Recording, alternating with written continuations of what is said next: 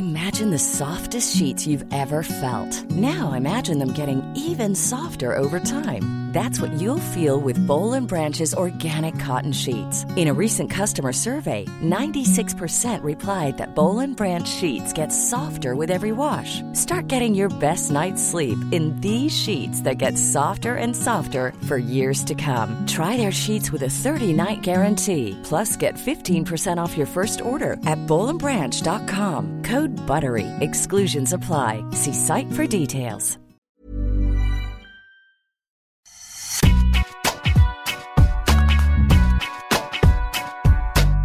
Salut à tous, bienvenue dans Deep Impact, votre podcast tennis à retrouver tous les jours sur eurosport.fr pour débriefer l'actu de Roland Garros. Je suis Adrien Yo et à mes côtés aujourd'hui, il s'accroche. Il est dans la dernière ligne droite, lui aussi, Arnaud Di Pasquale. Salut Deep. Salut Adrien, mais tout va très bien. Hein je sais bien. hein. À ses côtés, lui aussi, il tient. Encore deux jours avant de le voir s'envoler vers les Antilles, les Baléares ou les Maldives. Je ne sais pas. Mais on a le droit de rêver, non? Maxime Ouais, Baptiste est là. Salut Maxime. Salut Maxime. Salut à tous. Au programme de ce podcast, nous reviendrons sur la nouvelle démonstration d'Iga Ziatek, vainqueur de son deuxième Roland Garros à tout juste 21 ans. Une victoire expéditive face à Coco Gauff 6-1-6-3 en 1h08. Et si on était à l'aube d'une nouvelle domination sans partage On se penchera ensuite sur la finale messieurs qui oppose dimanche Nadal à Rude avec cette question comment Rude peut-il déstabiliser Nadal? Et puis nous reviendrons en troisième partie sur les 13 premières finales de Nadal. Vous savez, il les a toutes gagnées. Laquelle est la plus marquante jusqu'ici, selon vous? On fera un petit point histo. Je vous rappelle que ce podcast est à retrouver sur toutes les bonnes plateformes d'écoute, d'Apple à Spotify en passant par Deezer ou Acast. Abonnez-vous et vous recevrez les nouveaux épisodes directement sur votre smartphone. Allez, Deep Impact, c'est parti elle était favorite, elle a tenu son rang, elle est écrasée la finale du tournoi. Iga Ziatek a triomphé pour la deuxième fois à Porte d'Auteuil à tout juste 21 ans. La patronne est là et bien là. D'abord le match, messieurs, ou plutôt euh, l'absence de match, comme on a pu le constater, 6-1-6-3 en 1h08. Est-ce que vous attendiez à une telle raclée, Arnaud? Ouais, je crois, qu'on pouvait s'y attendre. hein. Vraiment, malheureusement, on espérait plus de résistance, mais on pouvait s'y attendre dans le sens où euh, ce qu'elle produit là depuis le début de la quinzaine est quand même assez euh, remarquable. Il y a eu euh, ces deux, trois matchs, enfin deux surtout d'ailleurs, au troisième tour et en huitième, où elle est entre guillemets testée, elle perd un set contre Zeng, et à partir de là, elle s'en sort, elle gère parfaitement, je trouve, ses émotions, on sent qu'elle arrive à trouver les ressources, à se recentrer pour l'emporter même assez aisément d'ailleurs derrière. hein. Et, là, on a le sentiment qu'il ne peut plus, rien lui arriver parce qu'elle a déjà vécu ce moment, parce qu'elle a plus d'expérience que son adversaire. Donc pour toutes ces raisons, on pouvait s'attendre à, un match assez enfin, écrasant hein, de sa part. Mais je... et, puis, et puis ce qui s'est passé aussi, c'est que son adversaire était extrêmement tendu, quoi. tendu, tendu, très tendu. Elle a que 18 ans et on, on, on en a parlé, on l'a répété. C'est très difficile. Elle a beau être là depuis un moment, euh, elle est toute jeune et c'est sa première finale de Grand Chelem, ce qui est absolument extraordinaire à, son jeune âge. Et c'est vrai qu'on a, on a, on l'a senti très fragile sur la première manche. Il y a eu un début de deuxième intéressant, mais euh, sous, euh, encore une fois, euh, la pulsion des, frappes, la volonté de jouer très tôt. Elle étouffe ses adversaires, en fait. Moi, j'ai bien aimé. J'ai l'impression que c'est marrant, elle est fan de Nadal, Zviatek, et quand elle rentre sur le terrain, elle bouge, elle a un peu la même attitude du, du- du taureau qui rentre dans l'arène à vouloir un petit peu euh, partir dans tous les sens. Elle fait plein de petits pas. Je ne sais pas si vous l'avez ah, Elle s'inspire, hein, elle s'inspire carrément. à l'échauffement, j'ai trouvé ça absolument dingue. Et euh, elle plante un peu le décor tout de suite. Quoi. Elle- en tout cas, elle envoie un message. Elle est à bonne école en même temps. Maxime? C'est sûr. Non, c'est sûr que les- j'ai, dans, dans, dans l'anti-sèche que j'ai fait tout à l'heure, j'ai, j'ai utilisé une métaphore, c'est celle du boxeur. J'avais, j'avais l'impression d'assister à un combat d'un poids lourd contre un poids coq presque, ou poids mouche. Non, je, suis un peu sévère avec Korigov qui s'est quand même bien battu, mais ça allait trop vite, ça allait trop vite. Euh, elle prenait la balle trop tôt, elle était trop précise euh, pour Korigov, qui a d'ailleurs en conférence de presse qui a, pas dit qu'elle était nerveuse, même si je pense qu'au début elle était nerveuse quand même. Mais elle a dit qu'elle était tombée sur euh, beaucoup trop forte pour elle et qu'elle avait jamais affronté sur le circuit une joueuse de ce niveau, excepté peut-être Ashley Barty, avant qu'elle prenne sa retraite. Voilà. Mais elle était Mais, tendue. euh, Quand elle dit j'étais pas tendue, euh, il y a quand même des frappes qui sortent pas bien de la raquette. Il y a Bien des sûr. erreurs quand même qu'elle ne commettait pas jusque-là. Tu vois, ça, à un moment, tu peux bien. ben, on- Bien sûr. Tu es obligé de le mettre sur le dos de la finale. C'est sûr, c'est sûr.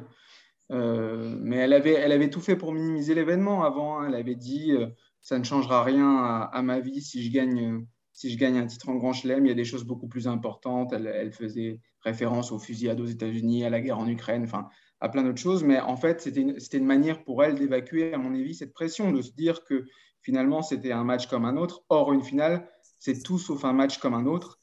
Et, euh, pour l'aborder, euh, pour bien l'aborder, il faut avoir euh, à ce niveau-là des repères. Et elle en, avait pas. Alors que Iga Asiatek, elle, elle, a déjà connu ça quand même il y a un an et demi à Roland Garros.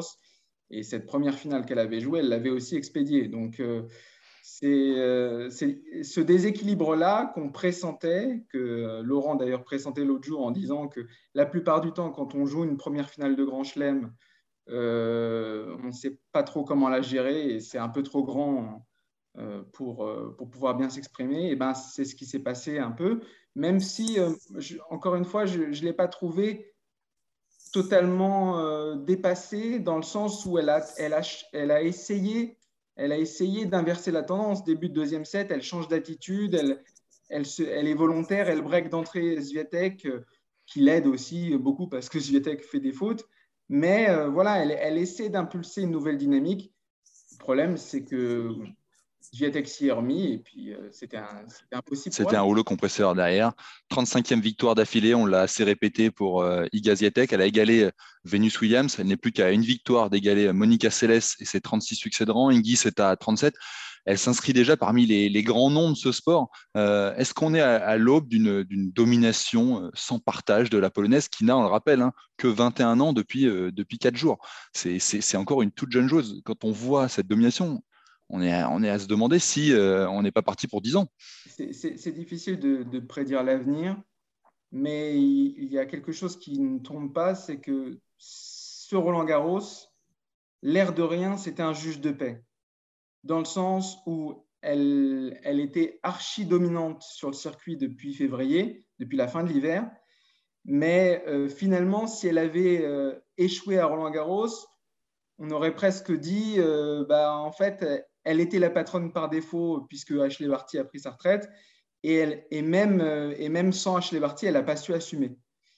ça aurait été très sévère mmh. parce que c'est extraordinaire. Déjà 34 victoires consécutives avant cette finale, hein, j'entends ça aurait été très sévère, mais finalement, dans, dans la planète tennis, le juge de paix, c'est les grands chelems.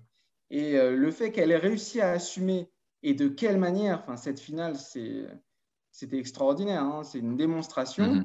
Euh, ça, me conforte dans l'idée que oui, elle est partie pour euh, durer et pour rester longtemps numéro un. Et surtout, en fait, c'est la manière dont elle a fait évoluer son jeu qui me, qui me persuade encore plus de ça, dans le sens où Iga Swiatek, il y a un an et demi, quand elle gagne Roland Garros, elle est avant tout une, immense joueuse de terre battue, avec son lift en coup droit et tout ça, et sa, sa capacité à tenir l'échange longtemps. Et dans cette saison 2022, en changeant de coach, hein, c'est l'ancien coach de Radvanska qu'elle a pris, euh, elle a aussi changé sa manière de jouer, c'est-à-dire qu'elle a été très agressive, elle est tout le temps très agressive euh, dans ses débuts de match, elle prend la balle très tôt, et en fait, ça n'a qu'un objectif, c'est de réussir sur toutes les surfaces.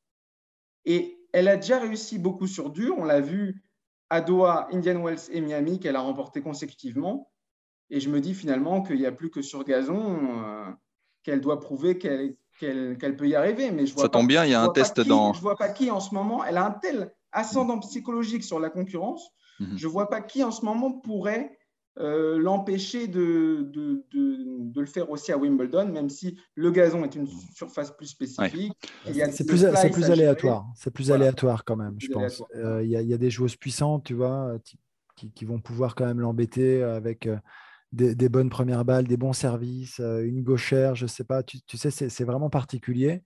Euh, en revanche, ouais, ouais, ça va s'inscrire dans la durée, c'est certain. C'est certain parce que. C'est une bonne nouvelle, ça, pour le tennis féminin. C'est une très bonne nouvelle, bien sûr que c'est une très bonne nouvelle. Et c'est une très bonne nouvelle que, que, que, ce soit Coco Gauff aussi en finale, qui, a, qui n'a que 18 ans euh, et qui a une marge de progression énorme et qui pleure à la fin de son match, même si elle a relativisé jusque-là. C'est bien, j'essaie de minimiser euh, le fait que ce soit une finale, mais à la fin, elle est quand même en pleurs pendant un bon moment quand même. Et, et, et, à la fin, ça la touche. Elle est c'est très dur et c'est tant mieux. Ça veut dire que ça veut dire qu'elle va revenir encore plus forte, ça veut dire que ça va, ça va lui faire quelque chose pour, pour lui donner envie de revenir sur le devant de la scène et d'aller remporter des, grands chelems. Donc, donc ça, c'est très bien et c'est une excellente nouvelle.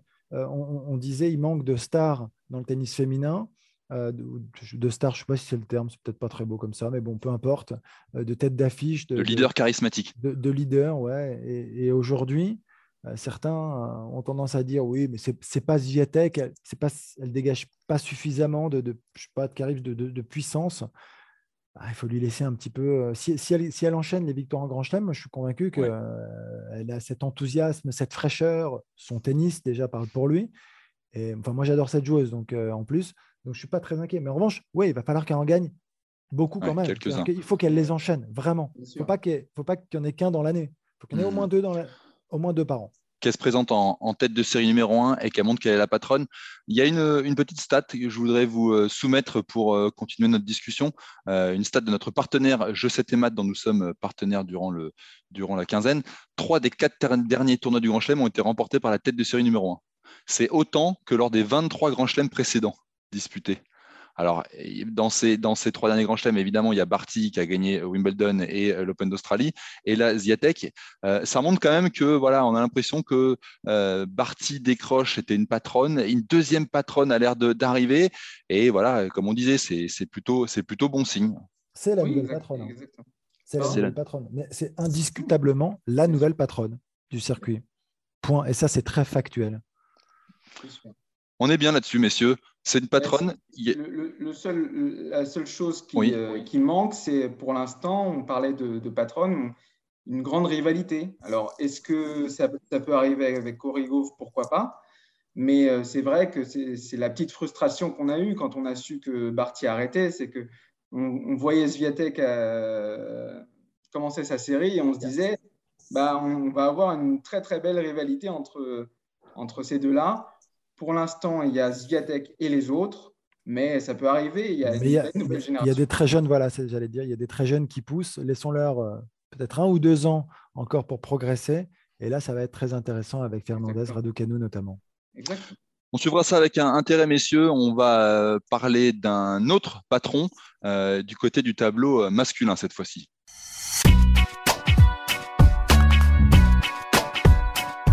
Raphaël Nadal, 21 titres du Grand Chelem, dont 13 à Roland Garros d'un côté, et de l'autre Casper Ruud, première finale d'un tournoi majeur. Sur le papier, on ne va pas se mentir, cette finale de Roland Garros est complètement déséquilibrée. Alors plutôt que de se dire euh, bon bah la finale elle est, jouée d'avance, euh, euh, Nadal a gagné son 14e titre, on va essayer de, se pencher sur, Rude et comment est-ce que le Norvégien pourrait je dis bien pourrait, venir déstabiliser Rafael Nadal Est-ce qu'il y a des, clés euh, qu'il pourrait utiliser euh, voilà, pour essayer de, venir euh, perturber le, le Mallorquin, Deep? J'ai un point et pas deux. Eh ben, c'est déjà ça. Et j'en suis pas convaincu. ok? mais j'annonce la couleur. Bien sûr. mais en fait, c'est peut-être que la condition, c'est qu'il arrive à le tenir le plus longtemps possible et qu'il l'emmène en fait dans un cinquième et, qu'il aille le chercher au physique. Voilà. Mais c'est et quand je dis ça, j'ai du mal à y croire. Mais aujourd'hui, euh, c'est peut-être un Nadal malgré tout, peut-être un peu émoussé quand même, qui, peut arriver en finale, un peu euh, émoussé, mais à tous les niveaux, peut-être même émotionnellement aussi. Hein. Euh, c'est quand même très lourd. Je pense que malgré tout, il y a une sorte d'appréhension avec, avec ce pied dont on parle beaucoup, mais il n'est pas blessé, je reviens là-dessus, il n'est pas blessé, tout va bien, il peut jouer, mais c'est quand même beaucoup de fatigue, je pense même mentale. Euh, il a laissé quand même pas mal d'énergie sur quelques matchs.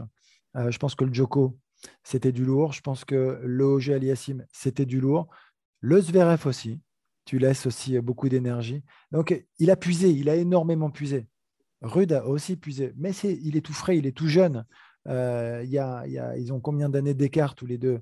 12. 12, ans, 23 et 35. 12 ans d'écart. Donc, euh, donc c'est là-dessus. Et donc, s'il arrive à le tenir, à le tenir, à tenir le bras de fer et, sur terre, bah, on voit c'est quand même une valeur aujourd'hui très sûre, c'est une valeur étalon, hein, rude.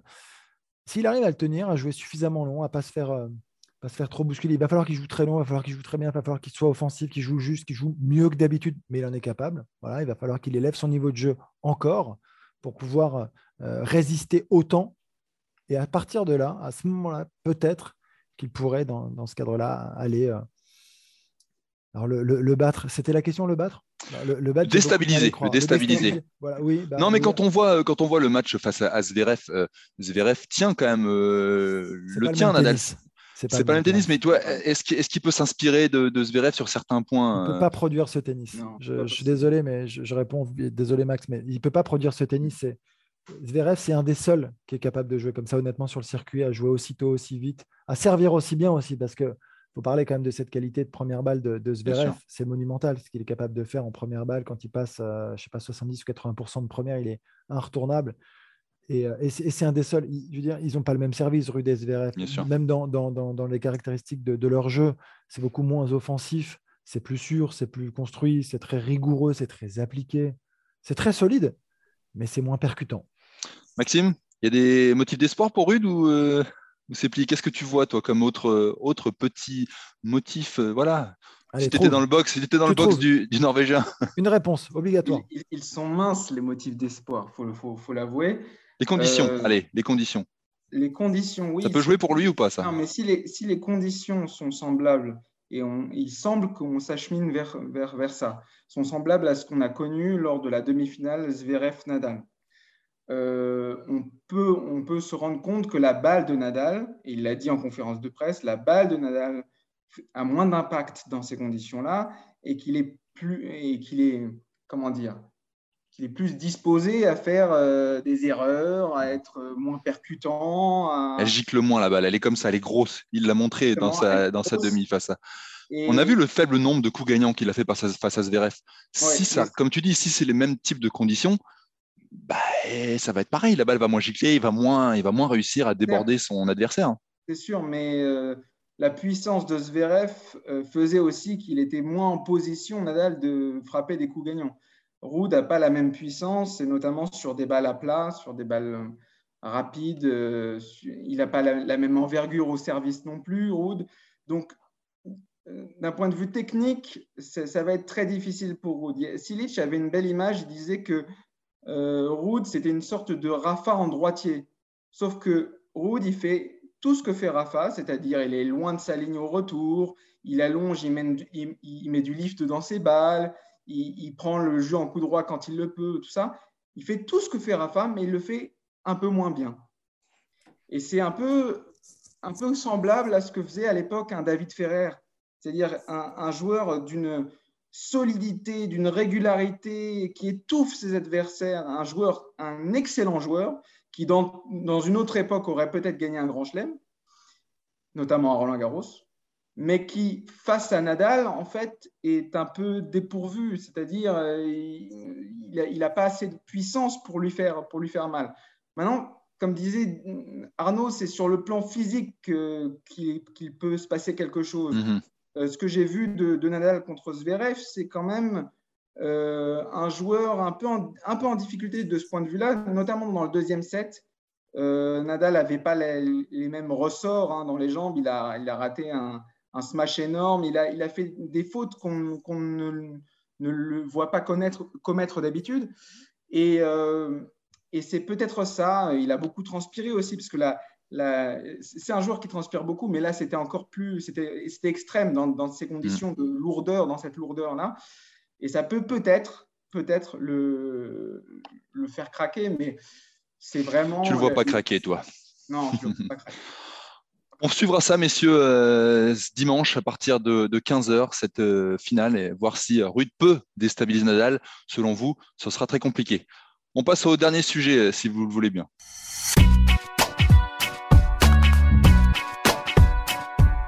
Quatorzième finale de Rafael Nadal à Roland Garros. Il a remporté les 13 premières, 4 face à Federer, 3 face à Djokovic, 2 face à Tim et une face à Puerta, Soderling, Ferrer et Vavrinka. On va se replonger dans les archives pour s'en remémorer quelques-unes, les plus marquantes selon vous. Messieurs, qu'est-ce que vous avez choisi? Maxime alors moi, j'ai choisi la finale de 2011. C'est la dernière finale euh, Nadal-Federer. Et c'est la dernière finale aussi, euh, enfin, la dernier match à Roland Garros, je veux dire, où, Federer donnait peut-être l'impression qu'il pouvait battre Nadal. Il restait sur, une, sur un match exceptionnel contre Novak Djokovic en demi-finale. Il avait interrompu la, série de victoires absolument incroyable de, Djokovic. Et il avait le tennis pour, pour battre Nadal, qui avait eu un premier tour notamment très difficile contre Isner. Il avait mis 5-7 à, battre Isner. N'était pas le meilleur Nadal de, de l'histoire. Et, et, on se disait que c'était peut-être la bonne enfin pour Federer en finale. Et d'ailleurs, le, le match a très très bien commencé pour Federer qui mène 5-2 dans le premier set, balle de 6-2.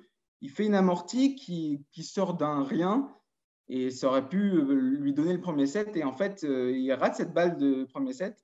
Et c'est le point de départ d'une remontée, euh, on va dire, classique de Nadal, notamment face à Federer. Et j'avais eu cette impression, moi. Il gagne 7-5 le premier set, c'est ça? Exactement, il a aligné 5 jeux consécutifs juste après.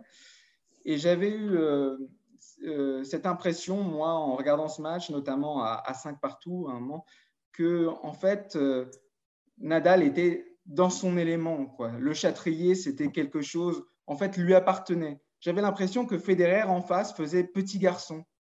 C'est-à-dire, le, le, taureau, était, il ne pouvait pas le maîtriser. Quoi. Il, il, était, il, regardait un peu ses chaussures, tout ça. Alors que Federer, quand même, euh, niveau tennistique, il n'y a, pas beaucoup mieux hein, euh, sur le circuit. Euh, donc, c'est ça qui m'avait marqué, c'est-à-dire que même dans la, dans la meilleure forme de sa vie sur terre battue, même face à un Nadal censé être un petit peu moins à l'aise cette année-là, ça n'avait pas été possible pour Federer et ça montrait à quel point Nadal était hmm. consubstantiel, consubstantiel à, à, Roland Garros et, et, combien en finale il est, il est quasiment euh, imprenable. Les il s'était peut-être rappelé, euh, il s'était peut-être rappelé 2008 quand Federer, quand il avait pris trois petits sets, euh, on rappelle 6-1, 6-3, 6-0. Federer était tout petit aussi cette année-là.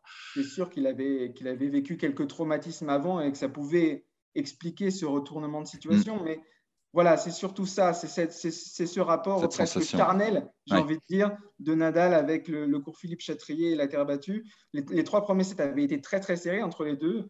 7-5, euh, 7-6 Nadal euh, dans les deux premiers, 5-7 pour Federer dans le troisième. Mais Federer avait fini par exploser parce que bon, Nadal, c'était trop fort. Deep, euh, pour toi, quel est le, quelle est le, la finale marquante de Federer, de Nadal pardon. Alors, je, vais être beaucoup plus bref que mon ami euh, Maxime.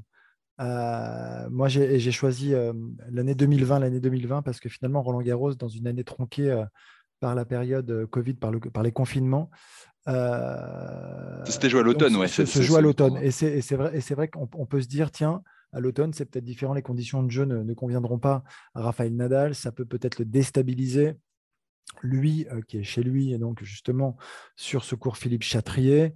Euh, Rome, il joue Rome euh, dans, sa préparation. Il perd sur Schwartzmann en quart de finale, 6-2, 7-5 en 2-7. Il arrive donc.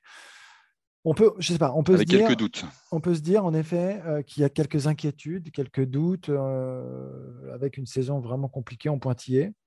Et finalement, bah, il arrive et, et, il met des fessées à tout le monde, comme il l'a déjà fait hein, par le passé évidemment. Hein. Donc, pas un set de perdu. Euh, une finale contre le numéro mondial Novak Djokovic, gagné 6-0, 6 de 7-5. Et tu te dis, bon, c'est monstrueux. C'était aussi l'avènement euh, de Yannick Sinner, euh, match qu'il avait remporté en 3-7 aussi contre le, jeune Italien dans le quart de finaliste. et, c'est vrai que cette édition était bien particulière. Il l'avait survolé. Et c'est là où tu te dis, Roland lui appartient en fait. Ça lui appartient. Alors qu'on s'était dit hein, que ça n'allait pas être facile cette finale euh, sous le toit qui avait été euh, Exactement, déployé. avec le toit. Mais ça, ça c'est pareil maintenant. Faut aussi. C'est fini ça maintenant. Faut arrêter. non mais qu'on se rende à l'évidence. Euh, on arrête. Et là, on, a eu aussi. on l'a redit là encore en quart de finale. Joko, contre Joko, avec avec Laurent, Laurent Vergne, on, on, avait dit que nous, on pensait vraiment pas que ça serait un élément important dans, dans, ce match. Et, ça l'a pas été. Enfin, alors, même s'il il trouve les balles un peu lourdes, les balles sont lourdes pour les autres et à la fin, c'est quand même lui le plus fort, quoi qu'il arrive sur terre battue. Mais c'est, moi, je crois pas que ce soit un truc qui le gêne outre mesure. Il préfère d'autres conditions, c'est autre chose, évidemment. Il trouve que les balles sont plus grosses. En revanche, il est monstrueux. Euh, il est monstrueux, quelles que soient les conditions, à Roland Garros sur le Philippe Chatrier. Il n'avait pas perdu un set euh, en 2020, comme tu me l'as dit, comme également en 2008, 2010 et 2017. Quatre éditions où il n'a pas perdu un set. Ça montre que voilà, le patron, sur le cours Philippe Chatrier, c'est bien Raphaël Nadal. En attendant de voir la finale face à Casper Rude, j'ai oublié son nom dimanche. Voilà un peu les, éditions qu'on voulait mettre en avant. merci messieurs pour ce podcast. Euh, je vous rappelle qu'il est à retrouver sur toutes les bonnes plateformes d'écoute, de Deezer à Spotify en passant par Acast ou Apple Podcast. N'hésitez pas à vous abonner, comme ça vous retrouverez les nouveaux épisodes directement sur votre smartphone. Demain, dans Eurosport Tennis Club La Terrasse, l'invité, c'est Nolwenn Leroy pour la DER. N'hésitez pas à aller voir, il y aura encore de la chanson et ce sera super. Merci messieurs, ciao. Merci, ciao, ciao. Salut.